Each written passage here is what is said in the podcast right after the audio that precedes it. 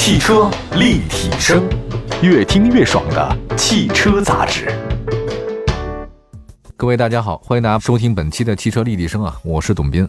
本期呢，我们的节目呢，围绕这个汽车的气味来说起来。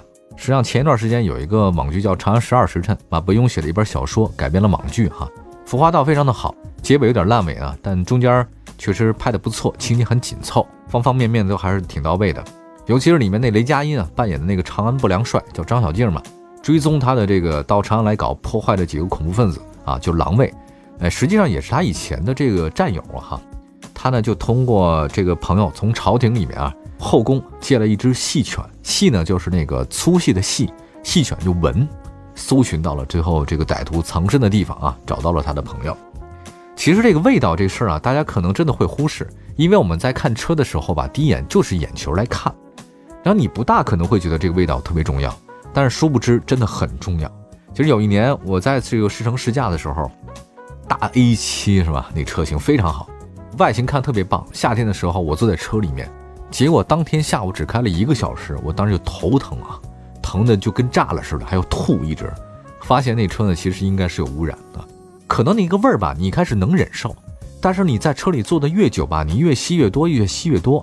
明白了吧？比如说厕所它本身就很脏，就假设我的厕所很脏，你觉得那味儿特别呛，你一分都忍不了，你就跑出来了，你也没吸到有毒有害。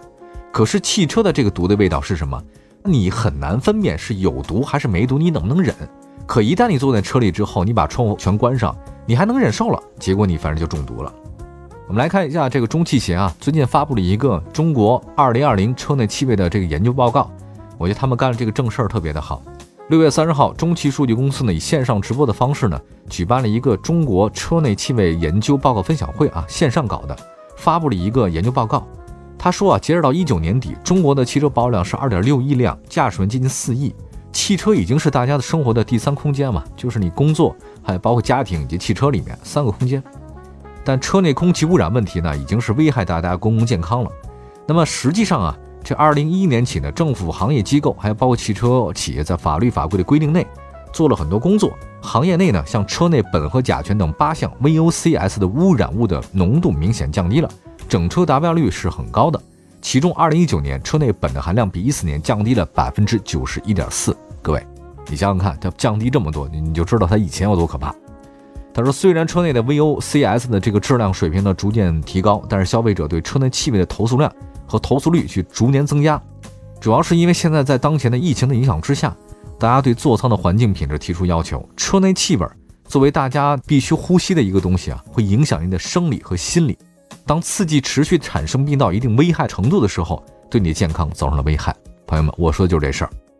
中汽协的调研结果显示，一九年气味投诉量相比一四年增长了二十三倍，投诉率增长了十六倍，就表明这个行业内的车内的气味水平有较大提升空间。为了解决消费者抱怨的问题，现在各大企业呢纷纷加大对车内的这种管控力度，但依然有很多可以要做的地儿。我来说一下具体的吧。刚才说了一大堆官话啊。报告显示，一八年到一九年，气味投诉排名前五十的车型主要来自于哪几家呢？有二十六个汽车品牌，排在前位的是上汽大众、一汽大众、长安汽车、北京现代，一共是二十六个汽车品牌等等。基本这二十六个汽车品牌涵盖了市场的主流啊。中期数据呢，从上述车型当中啊，随机选择六款车型开展气味测试分析。它分别挑了几款嘛，哈，随机的朗逸、迈腾、荣威 E R X 五啊，还有速派、风光五八零，还有这个日产的天籁。从消费者的气味调研结果来看，二零一八到一九年有过气味投诉车型当中啊，超七成的消费者因为气味强度超过三级而投诉。排名前三的不受欢迎的气味类型呢是皮子味儿，我觉得那是真皮假皮啊，说不清楚啊。第二呢是塑料味儿，第三呢是橡胶味儿。百分之八十四点九的车内呢有两种及以上的气味啊，气味来源部件呢排名前三，您听好了是什么？座椅、隔音棉还有空调。超过六成的用户反馈气味来源于三个以上部件啊，就这三个以上部件都有。还有呢，就是从用户对车型选择推荐比来看，百分之四十九的用户明确表示，因为你的车内味儿啊不推荐啊，所以呢就说他一旦觉得这个味儿受不了的话呢，他不忍了。直接就不买了。那么从气味物质解析来看啊，这个造成不同车内的气味化学物质差异较大，都有什么呢？比如说，造成朗逸车内气味重点的物质是叫双二甲氨基乙基醚，还有叫 N 二甲基乙酰胺，这什么物质？哎呀，另外还有造成迈腾和速派车内气味的重点物质就是乙醛啊、丙醛还有丁醛，就醛类物质啊，全家桶。造成荣威 EX 五车内气味重点物质叫做苯并噻唑，乙醛吧。造成风光五八零车内异味重点的叫二六杠二舒丁基对甲酚、双二甲基胺乙基醚等等。还有一个天籁那个我就不读了吧，那个太复杂了。这个每个车你看差别非常之大。呃，我想当年，好汉不提当年勇嘛，反正我也不是什么好汉，也可以说一说。中学啊，我学的化学学得很好，九十九分，就差一分。那道题怎么错的我都知道。化学课代表，后来去了那个厦门大学读的是海洋化学，其实就是化学的一个分支啊，偏叫水溶液化学，天天做实验啊，做的我都快吐了。那个时候那化学方程式啊，我们写一黑板，各种大反应啊，各种的甲基链啊、丙环啊等等等等，有机化学、无机化学、化学工业啊，这个水分子化学溶液处理等等都做了一遍，现在全还给老师了。哎，我现在干主持这个行业了，好吧，我们再看一下气味综合来方面啊。大家就觉得好像这个气味倒并不是臭啊，主要呢是塑料味、溶剂味和发泡味。臭气方面觉得好像还好一点啊。基本上来看，从车内的气味这次的研究报告显示，中国消费者对车内气味更加挑剔了。汽车企业对车内气味的管控力度呢是有待增强的。车内气味较好的车企所具有的企业呢有完善的空气质量管理体系，而有一些汽车的这个企业呢完全不具备这方面的条件，他没有管这事儿的人。不管你是个新车还是多贵的车，往往它车内的味道总是有的。该怎么去除这些异味呢？有道是各村有各村的高招哈。您有什么对于汽车味道消除的高招的话呢？可以随时跟我们节目联系哈。呃，我们的官方微信和微博平台都是汽车立体声，在各大视听平台当中搜这几个字儿也能找到我们。柚子皮这个大家就不用发来了。好，我们稍微的休息一下，一会儿回来。汽车立体声。您的爱车情报站，会新车，私车定制，会买车，会客厅大驾光临，庖丁解车，精准分析，会拆车大师来帮您，会用车，自驾上路，会玩车，我们都是汽车人。继续回到节目当中，您现在收听到的是汽车立体声。各位好，我是董斌啊。我们的节目在全国两百多个城市落地播出，同时呢，视频平台当中啊，搜汽车立体声也有视频版啊。我们的小编在做这个视频版，欢迎大家收听往期的节目啊。我们刚才说到了新车的味道的问题，它这个不简单，不像说你身上出个汗，你出个汗有异味，夏天你换件衣服或者洗个澡，喷点香水什么的总能解决，那就是沐浴液的味道嘛，哪里有什么女神的味道？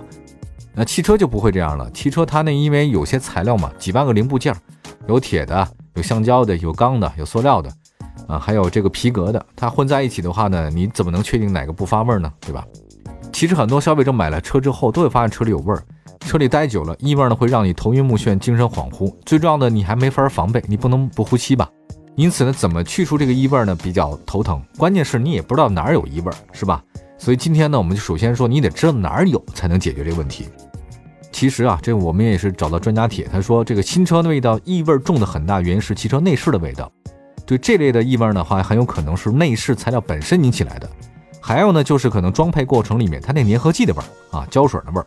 一般来讲，如果是挥发性气体的味道，过一段时间会消失；但如果是材料本身的异味，这个长时间就不会消失了。还有异味呢，这个是来自于真皮座椅，比如说啊，一些高档的车型或者二十万走的顶配车型里面使用的真皮座椅。它本身是有味儿的，你买的真皮皮鞋它也是有味儿的啊。汽车这么大的这个皮质包裹，你说它有没有害呢？哎，我觉得其实也不好说，这个很难讲。原来我曾经认识一个呃手工做包的一个朋友，然后我问他说：“你这包为什么那么贵呢？”他就告诉我说：“他用的那个皮子啊，就比如说那个皮子，它有好几道工序才能变成我们用的这个皮包，其中一个工序叫做柔化的过程，就是那么硬变软了，慢慢把它柔化。”他说他用的叫做植柔的过程，就是纯用植物来柔化它。他说，一是植物没有污染，第二点的话呢，这个植物啊，它可能用的时间比较长，就没有味儿。它的那个皮包那味道是纯皮子味儿，一点异味都没有，就觉得特别舒服。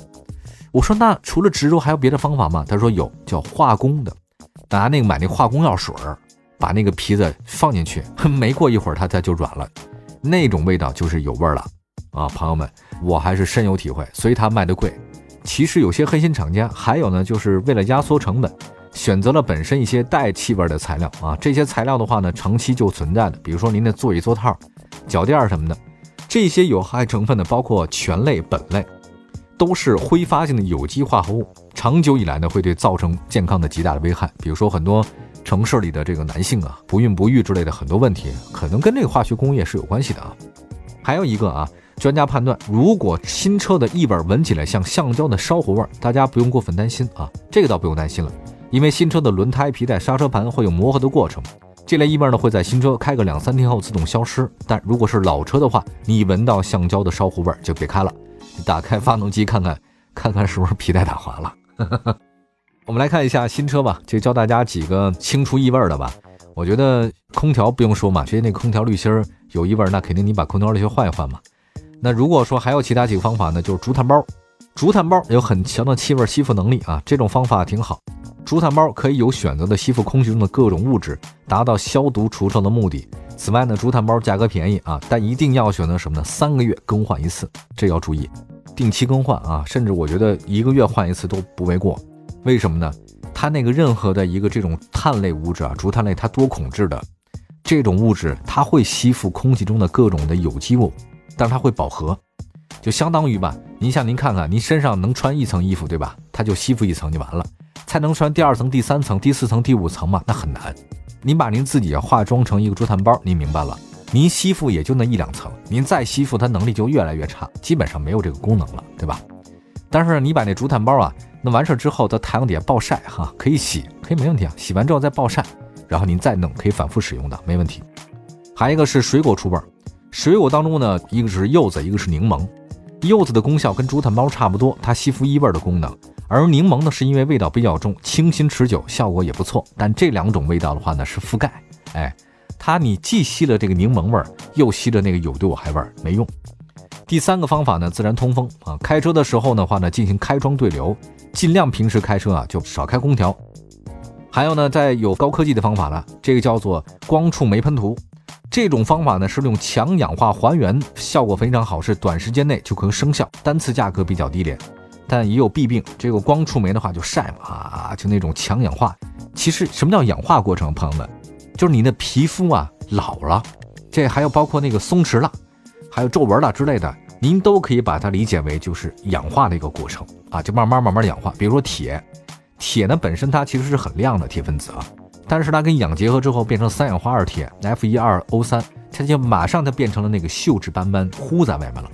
你就人的衰老过程跟实际上铁氧化的过程也差不多，那就氧化啊。